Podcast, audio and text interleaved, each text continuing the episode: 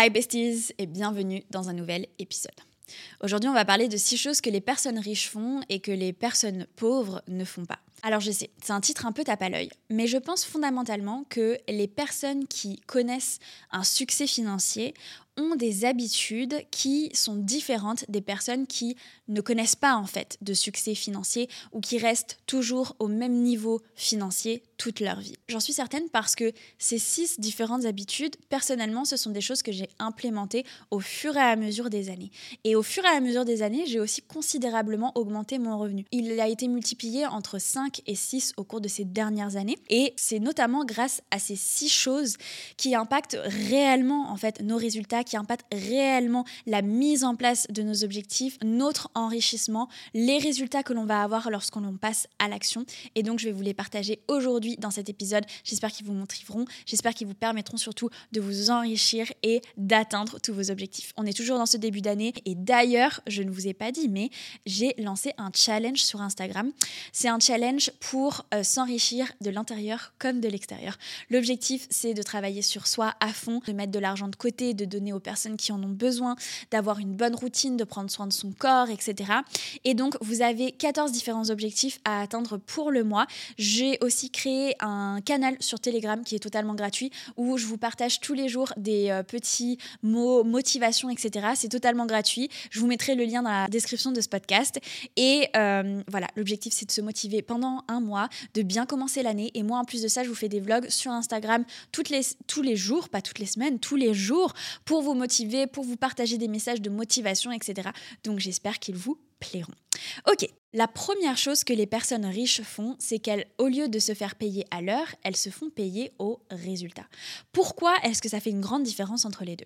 En fait, lorsque tu te fais payer à l'heure, bah il y a un moment tu vas être bloqué parce qu'on n'a que tous que 24 heures dans une journée, on doit tous un minimum dormir et manger. Et donc, eh bien ça, te réduit en fait ta capacité à augmenter ton revenu parce que si tu es payé bah, uniquement au nombre d'heures que tu travailles, eh bien, a un moment, tu seras bloqué. Que lorsque tu es payé au résultat, peu importe le nombre d'heures qu'il te faut pour réaliser ce résultat, eh bien tu vas être payé. C'est-à-dire que si tu arrives à avoir de meilleurs résultats, si tu arrives à apporter plus de valeur à tes clients, etc., eh bien tu vas pouvoir augmenter considérablement ton revenu sans augmenter tes heures de travail et sans être bloqué par ta capacité en fait à travailler chaque jour. Et c'est là où ça change tout. C'est pour ça qu'il y a des personnes qui t'entendent souvent faire de l'argent en dormant, etc.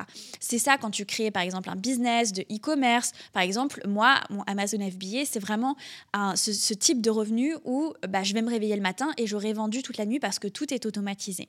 Et donc, euh, c'est c'est une des clés de l'enrichissement, c'est de ne pas devoir forcément travailler plus pour pouvoir gagner plus, mais plutôt faire en sorte d'apporter plus de valeur, plus de résultats à tes clients. Soit c'est vendre plus de manière automatisée, soit c'est apporter plus de valeur via un coaching, via une consultation, via une formation, etc. La deuxième chose que les personnes riches font, c'est que elles donnent tout autant de valeur à ce qu'elles font dans leur travail et en dehors de leur travail. Qu'est-ce que j'entends par là?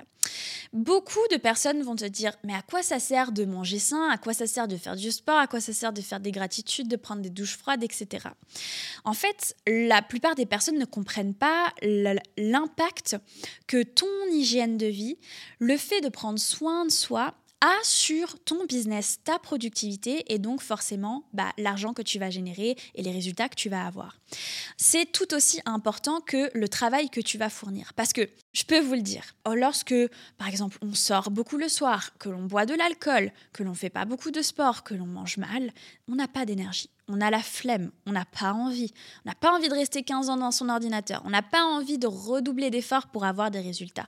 Pourquoi? Parce que en fait notre corps est fatigué. Notre corps, il a la flemme, il nous tire, il a qu'une envie c'est de dormir, de rien faire parce que en fait, on a pris toute notre énergie pour faire des mauvaises choses alors qu'on pourrait lui dire OK, moi je te donne un max de carburant comme ça tu peux me redonner l'énergie pour justement accomplir mes objectifs. Alors je dis pas que 7 euh, jours sur 7, 24 heures sur 24, il faut tout le temps avoir la meilleure diète, euh, ne jamais boire une goutte d'alcool, ne jamais manger de chocolat, etc. Je suis la première à manger beaucoup de chocolat. D'ailleurs, c'est pas forcément mauvais pour la santé. Mais ce que je veux dire par là, c'est que prendre soin de son alimentation, faire du sport, bien dormir, euh, faire parfois par exemple des douches froides ou des saunas, etc. En réalité, c'est un impact direct sur ton enrichissement, c'est un impact direct sur ta vie, l'accomplissement de tes objectifs. Parce qu'en fait, si tu es en bonne santé, si tu as de la, si tu as bonne énergie, si tu dors bien, si tu te réveilles euh, stimulé, positif, et gratitude et le sport, ça te permet aussi de produire de la dopamine qui te rend heureux, bah, en fait, si tu es heureux, si tu es bien, si tu es en bonne santé, si tu as de l'énergie, eh bien forcément, ça va s'impacter sur ton travail, ça va s'impacter sur la création de, de ton entreprise, ça va s'impacter sur les résultats que tu vas avoir et donc forcément sur ton enrichissement. Donc c'est extrêmement important de prendre soin de soi, de prendre soin de sa santé parce que, que tu le veuilles ou non, ça a un impact sur ton enrichissement. C'est directement lié. La troisième chose que j'ai apprise au cours de ces dernières années, c'est d'accepter de continuer d'apprendre quand je suis sortie de l'université, je croyais que bah, c'était un peu la fin de mon apprentissage. Que oui, j'allais continuer à apprendre dans mon job en tant qu'employé, mais que j'allais arrêter de me former. Et en fait, j'ai découvert, en regardant plein de vidéos de millionnaires, d'entrepreneurs super successful, etc., c'est qu'en fait, ils continuent de se former encore et encore et encore. Et là, je me suis dit, mais c'est ça la clé. C'est réellement une clé de l'enrichissement. C'est d'accepter de dire que l'on ne sait pas tout. C'est d'accepter de se faire aider, qu'il y ait meilleur que nous dans certains domaines, de ne pas forcément être formé et de pas forcément être bon dans certains domaines, et donc d'accepter de d'apprendre en fait et d'évoluer dans différents aspects de notre vie, dans différents domaines, différentes compétences et de continuer perpétuellement d'apprendre. Et ça, c'est réellement une clé de notre enrichissement. Moi, je l'ai vu, c'est-à-dire que quand j'ai pris euh, ma formation pour euh, Amazon FBA, j'ai vu une évolution dans mon revenu puisque, bah, euh, allez, 8 neuf mois plus tard, j'ai fait mes premiers 10 000 euros en un mois. Euh, quand j'ai pris après, euh, euh, par exemple, j'avais fait une formation en négociation, je l'ai vu aussi dans la négociation avec mes fournisseurs. J'ai pris une autre formation sur le marketing, les réseaux sociaux, etc. Eh bien, j'ai vu aussi un impact sur bah, mes réseaux sociaux et donc sur mon revenu. Donc, en fait, apprendre, c'est réellement s'offrir l'opportunité de gagner plus d'argent. Et hum, je sais qu'on n'a pas l'habitude de penser comme ça en France. On se dit, ah, mais les gens, ils veulent nous entuber, etc. Ils nous vendent leur formation, etc. Personnellement, alors il y a juste une formation dont j'ai été déçue et malheureusement c'était une formation euh, française, sinon c'était que des formations soit de Canadiens, soit d'Américains. Mais en fait, toutes les formations que j'ai achetées, et je continue à en acheter, là je vais en acheter une cette année, euh, eh bien elles m'ont juste permis de m'enrichir en fait. J'ai toujours eu un retour sur investissement, qui soit direct ou indirect. C'est-à-dire que, euh, euh, par exemple, la formation sur euh, tout ce qui était réseaux sociaux, etc., c'était plutôt indirect comme retour sur investissement. Mais c'est juste savoir mettre en place ce que l'on apprend, savoir se remettre en question et évoluer. Et en fait, tu vas forcément voir des résultats, qui, qui soient financiers directement ou pas. Là, c'était plutôt des résultats sur, si vous voulez, mon compte Instagram, la manière dont les personnes allaient naviguer sur mon compte Instagram, etc. Les résultats n'étaient pas forcément en mais in fine, si les personnes trouvent mon compte Instagram plus accessible, arrivent mieux à s'y retrouver, retrouver les informations, etc., eh bien forcément, ça va impacter euh, bah, mes revenus, etc. Donc, il faut accepter d'apprendre. Ensuite, la chose suivante que les personnes riches font, c'est de ne pas se reposer sur la motivation, mais plutôt sur la discipline. Et ça, personnellement, j'ai eu la chance en fait de l'apprendre très jeune. C'est-à-dire que j'ai fait de la danse classique depuis que j'ai 6 ans et euh, j'étais en classe horaire aménagée, donc j'avais de la danse, j'avais cours de danse quasiment tous les jours. Et par la suite, même si j'ai arrêté classe horaire aménagée, j'allais à la danse presque, presque tous les jours après l'école. Et donc, si vous voulez, Bien sûr, il y avait des jours où j'avais pas envie d'aller à mon cours de danse, surtout que j'avais une prof qui était un peu spéciale parfois, parfois elle faisait la tête, etc. Je pense qu'il y a beaucoup de profs de danse classique qui sont comme ça. Et du coup, parfois j'avais pas envie. Sauf qu'en fait, c'était pas vraiment une question d'envie. C'était une question de discipline et une question d'habitude. Lorsque tu as une habitude, déjà, bah, tu te poses pas la question, tu fais. Mais aussi, tu te dis, c'est bon pour moi, c'est bon pour mon corps, je vais me sentir mieux.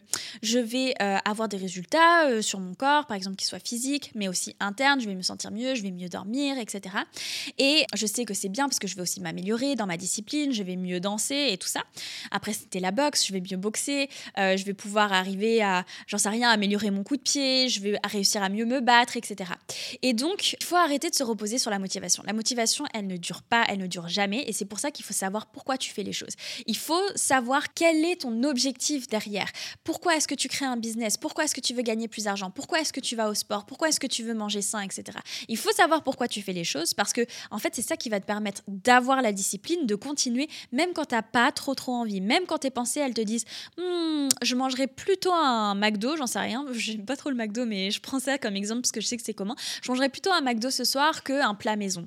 Mais tu sais que le McDo, il va te faire mal au ventre, qu'il n'est pas bon pour ta santé, qu'il peut euh, voilà, impacter, euh, peut-être qu'il va te rendre fatigué, du coup, tu vas pas pouvoir, tu vas mal dormir, enfin, peu importe. Donc, tu vas te dire, OK, mais si je mange un plat maison, ce sera mieux pour moi, ce sera mieux pour ma shape, je vais mieux dormir, euh, peut-être que même je vais plus apprécier le goût, etc.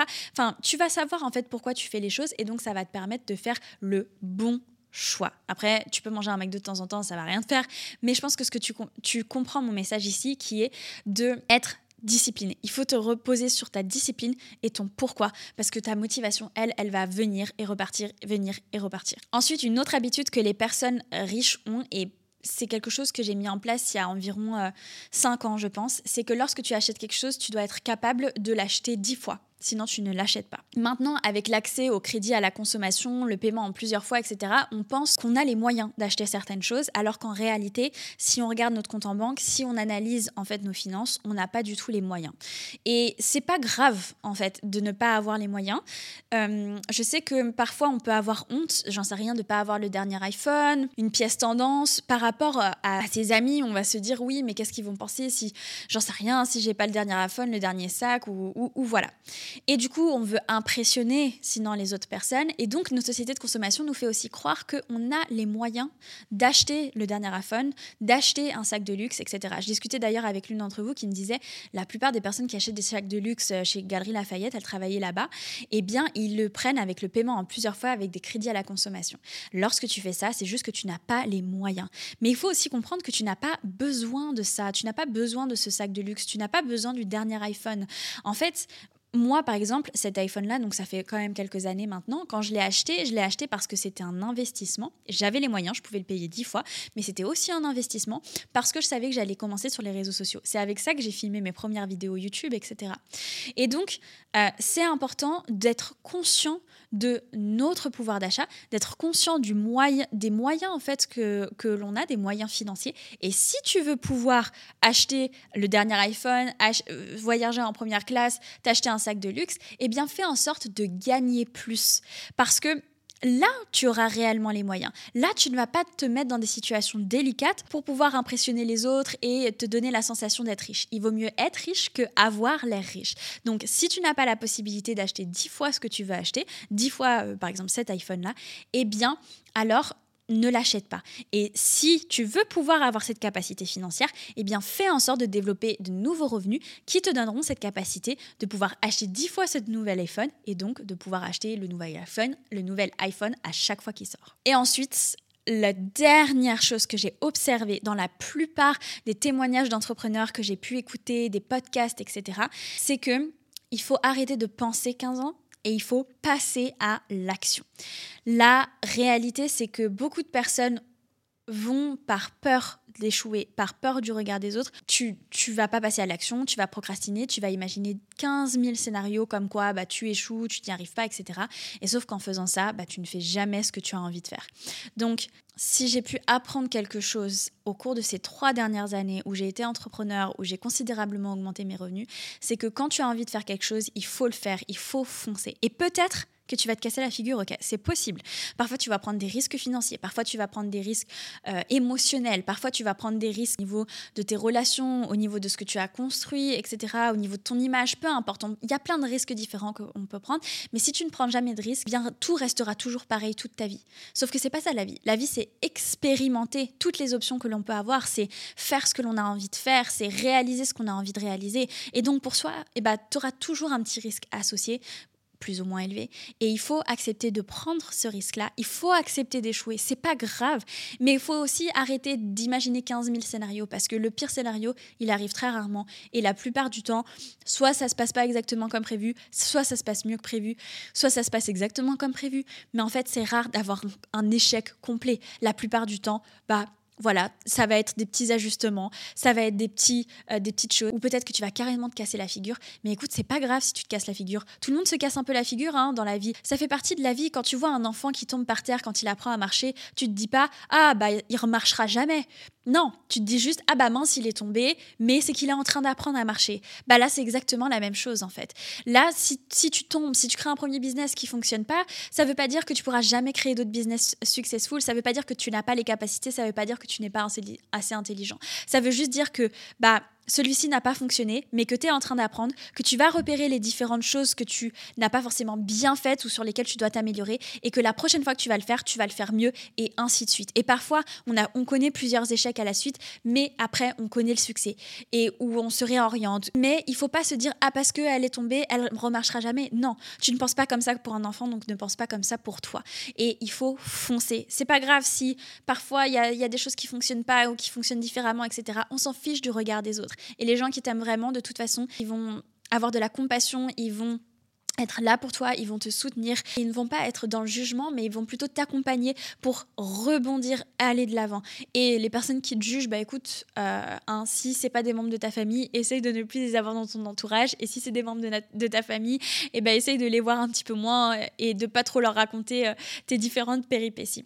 Mais en tout cas, voilà passe à l'action, arrête de trop réfléchir et c'est comme ça que tu auras les meilleurs résultats. Moi, je te remercie d'avoir écouté cet épisode jusqu'ici et euh, je te souhaite une très très belle semaine et surtout n'hésite pas à mettre un petit 5 étoiles sur l'application de podcast que tu utilises